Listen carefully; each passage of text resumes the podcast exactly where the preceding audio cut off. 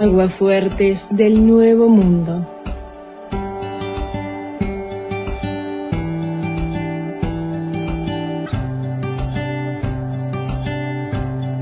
Buenos días, Antena.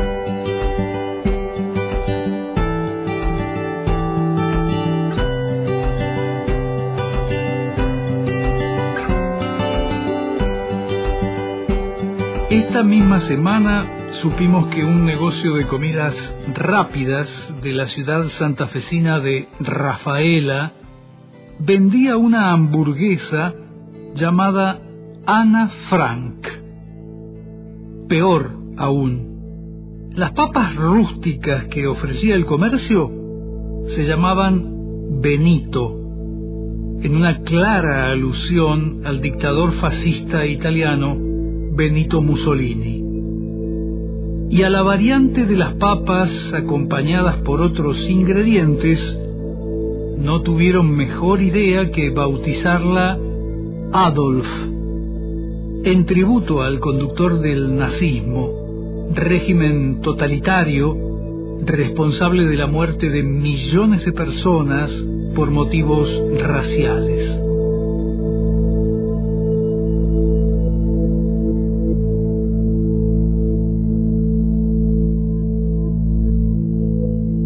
Una mirada rápida y superficial podría considerar que se trató de una burrada que intentaba captar la atención de los clientes a partir, eso sí, de una política de marketing desafortunada y lamentable.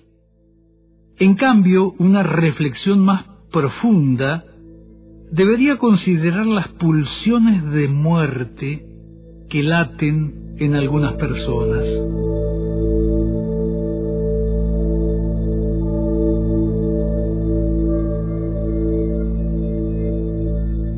En estos días también se conocieron manifestaciones de la precandidata presidencial Patricia Bullrich, para quien existen militares injustamente presos. La dirigente opositora intentaba referirse a detenidos que participaron en la guerra de Malvinas, para quienes reclamó el reconocimiento de haber estado luchando por la patria. Lo que omitió señalar es que esos militares se encuentran en presidio por su actuación en los centros clandestinos de detención que habilitó el régimen sanguinario que detentó el poder en la Argentina desde 1976 hasta 1983. Y quizás también pudo agregar Bullrich que faltan sanciones para aquellos jerarcas militares que aplicaron torturas a los conscriptos durante su permanencia en las islas. Una conducta aberrante que poco tiene que ver con la defensa de la patria. Tati Almeida, integrante de Madres de Plaza de Mayo, línea fundadora, expresó que es lamentable que una persona que se presenta como candidata a presidenta sea tan ignorante. Según sostuvo, Bullrich ignora los tratados internacionales sobre los crímenes de lesa humanidad y la desaparición forzada e ignora también por qué los militares genocidas están presos. No puede justificarse lo que estos genocidas les hicieron a nuestros hijos y después a nuestros soldaditos en la guerra. Lo cierto es que entre alguna gente de a pie así como en algunas personas que aspiran a alcanzar responsabilidades dirigentes, es posible verificar una predisposición cuestionable hacia el olvido y el negacionismo. Este concepto, cristalizado en un neologismo de origen probablemente francés, el, negacionismo, describe un fenómeno cultural, político y jurídico que no es nuevo. Se manifiesta en comportamientos y discursos que tienen en común la negación, al menos parcial, de la realidad de los sucesos históricos que la mayor parte de la gente percibe como hechos de máxima injusticia. Si bien en otros contextos supo asimilarse a conflictos entre naciones distintas, el rasgo que lo vuelve singular entre nosotros es que se aplica a nuestro propio pasado reciente en conflicto.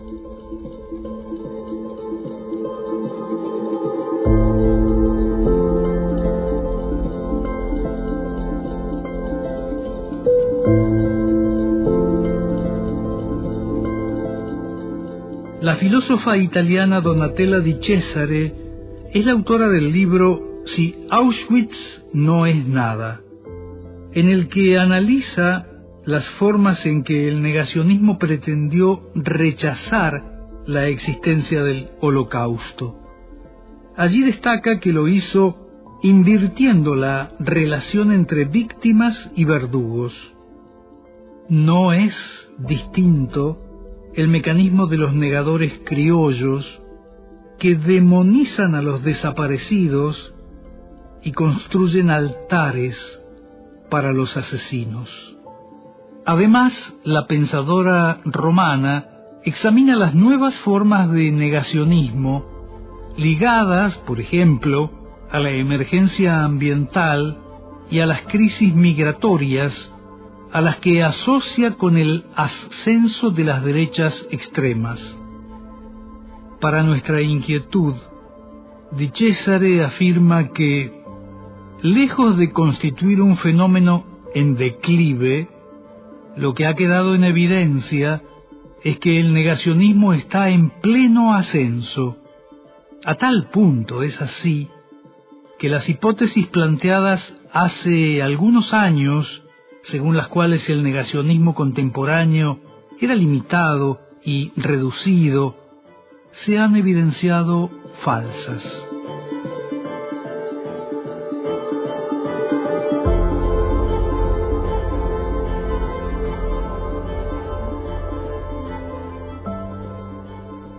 En la provincia de Catamarca, una diputada presentó hace unos meses un proyecto de ley para crear un programa de promoción de políticas contra el negacionismo del terrorismo de Estado.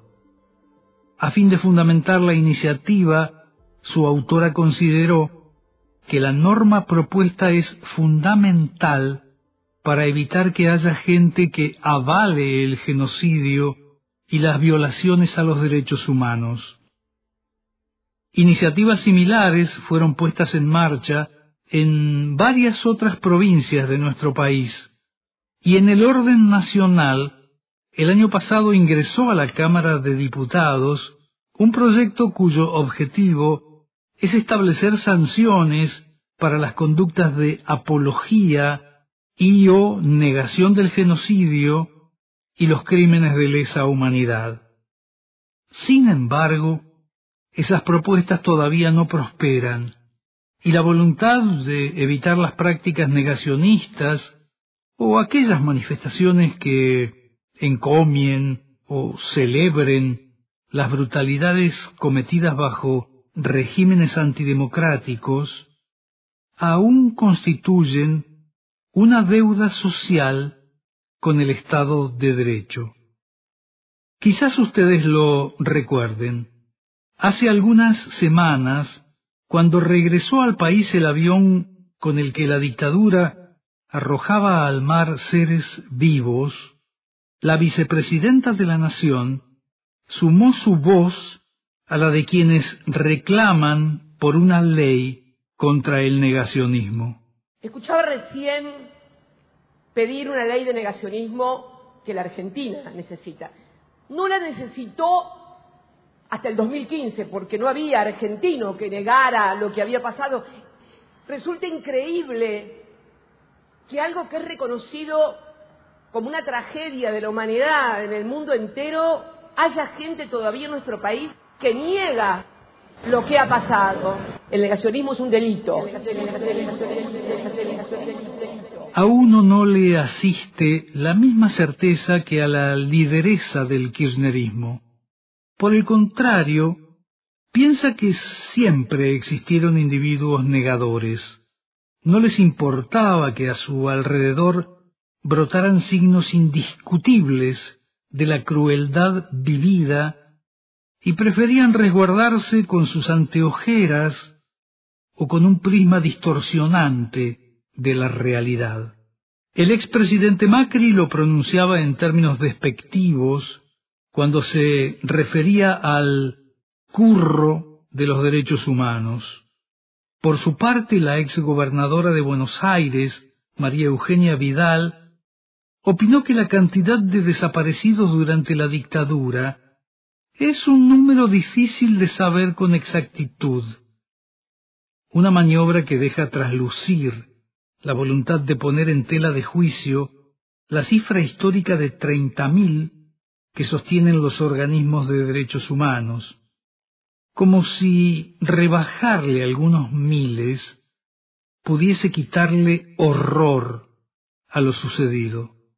Otros dirigentes como el economista Ricardo López Murphy que fue ministro de Defensa, de Economía y también de Infraestructura y Vivienda durante la presidencia de Fernando de la Rúa, eligen hablar de una guerra y no de una dictadura que ejecutó una represión despiadada para referirse a lo que vivió el país a partir de 1976. En una línea similar de pensamiento, está enrolado el ex candidato a presidente en 2019, Juan José Gómez Centurión, quien niega que haya existido una organización metódica y planificada para perseguir y aniquilar a dirigentes políticos, sociales y sindicales. Conviene recordar que en el prontuario de este oficial retirado del ejército argentino, Gómez Centurión, se contabilizan sus participaciones en las sublevaciones carapintadas de abril de 1987 y de Monte Caseros en enero de 1988.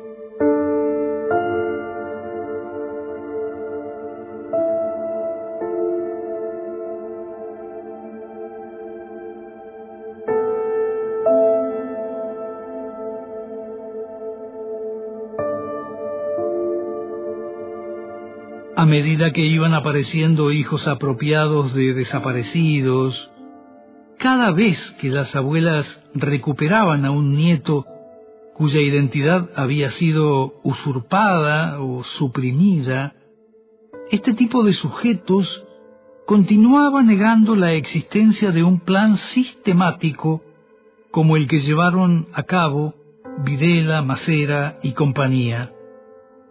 Todavía hoy, cuando 133 hombres y mujeres sustraídos a sus familias han sido reintegrados a su historia, todavía hoy creen que todo es un invento. O quieren creer eso en virtud de una ideología a la que el concepto de humanismo les resulta repugnante. ¿Qué más necesitan para convencerse? ¿No se dan cuenta que su posición es inmoral?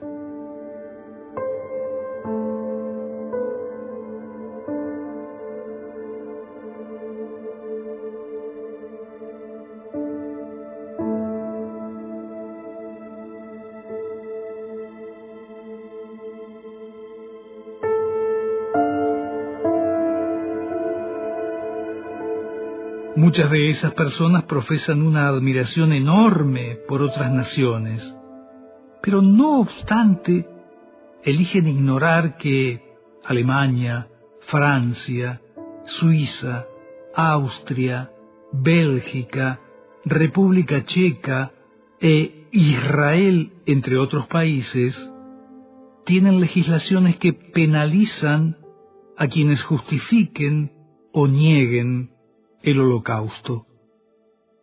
Estos países han seguido las recomendaciones de organizaciones como las Naciones Unidas, el Consejo de Europa o la Unión Europea, que los han instado a establecer jurisprudencia legal sobre el negacionismo y a prohibir la ponderación de este tipo de crímenes. Tanto en Alemania como en Francia, las penas contra quienes incurran en estos delitos puede alcanzar hasta cinco años de prisión. En Austria, en cambio, el castigo es más severo.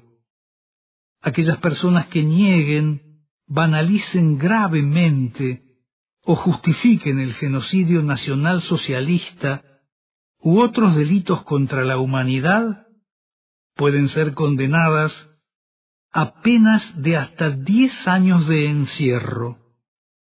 Y cuando la peligrosidad del reo lo amerite, la reclusión puede extenderse hasta los veinte años.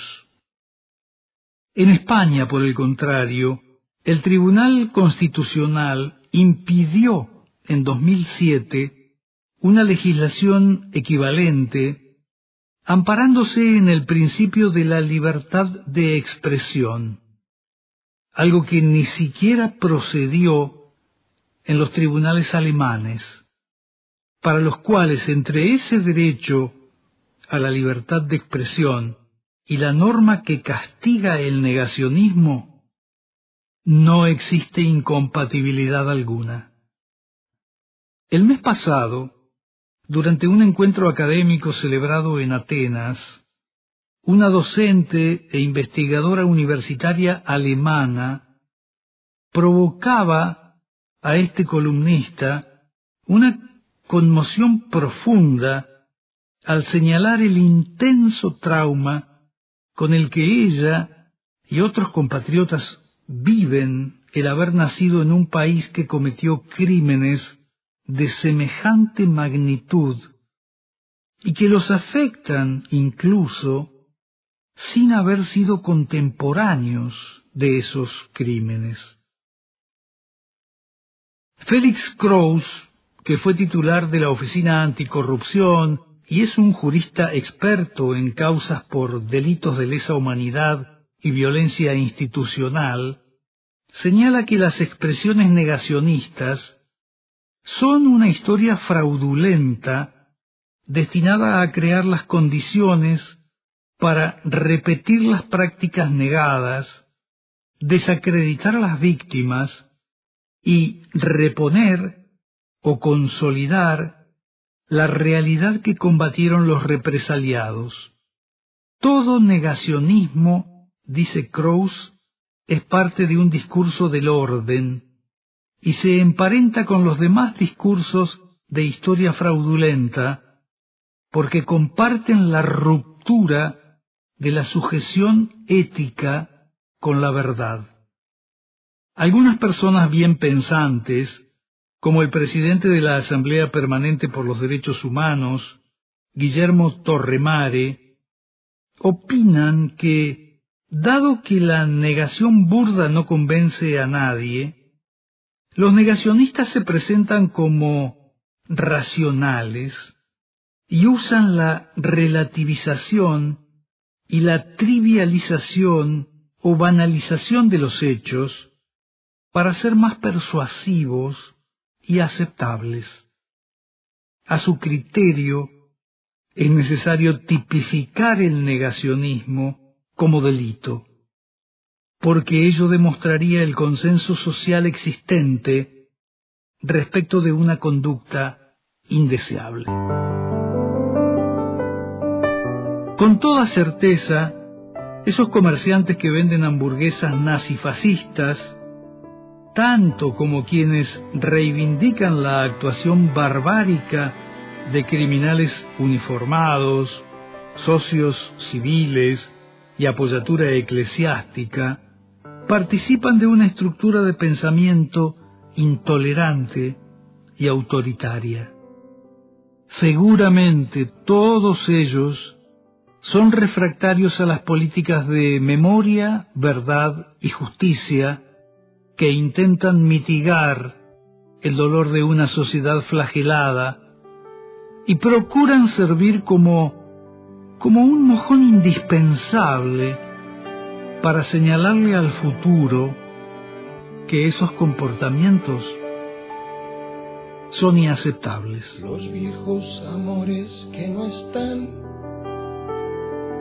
la ilusión de los que perdieron, todas las promesas que se van y los que en cualquier guerra se cayeron, todo está guardado en la memoria. Sueño de la vida y de la historia, el engaño y la complicidad de los genocidas que están sueltos, el indulto y el punto final.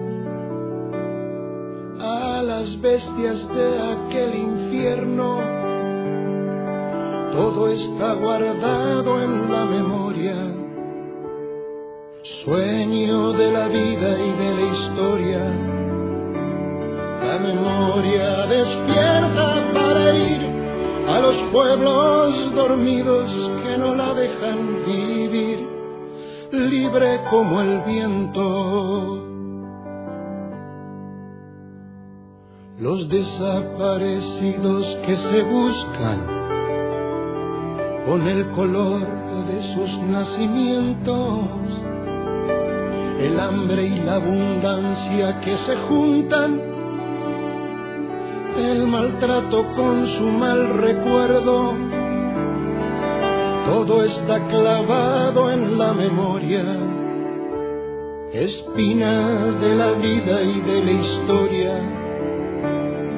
Dos mil comerían por un año con lo que cuesta un minuto militar ¿Cuántos dejarían de ser esclavos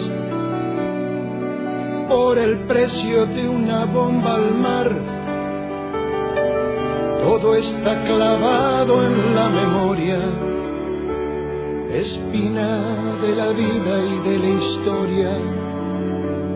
La memoria pincha hasta sangrar a los pueblos que la amarran y no la dejan andar libre como el viento.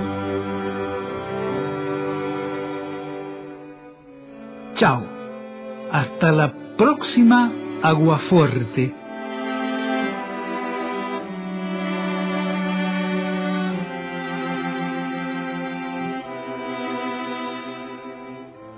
Aguafuertes del Nuevo Mundo. Todo está cargado en la memoria arma de la vida y de la historia.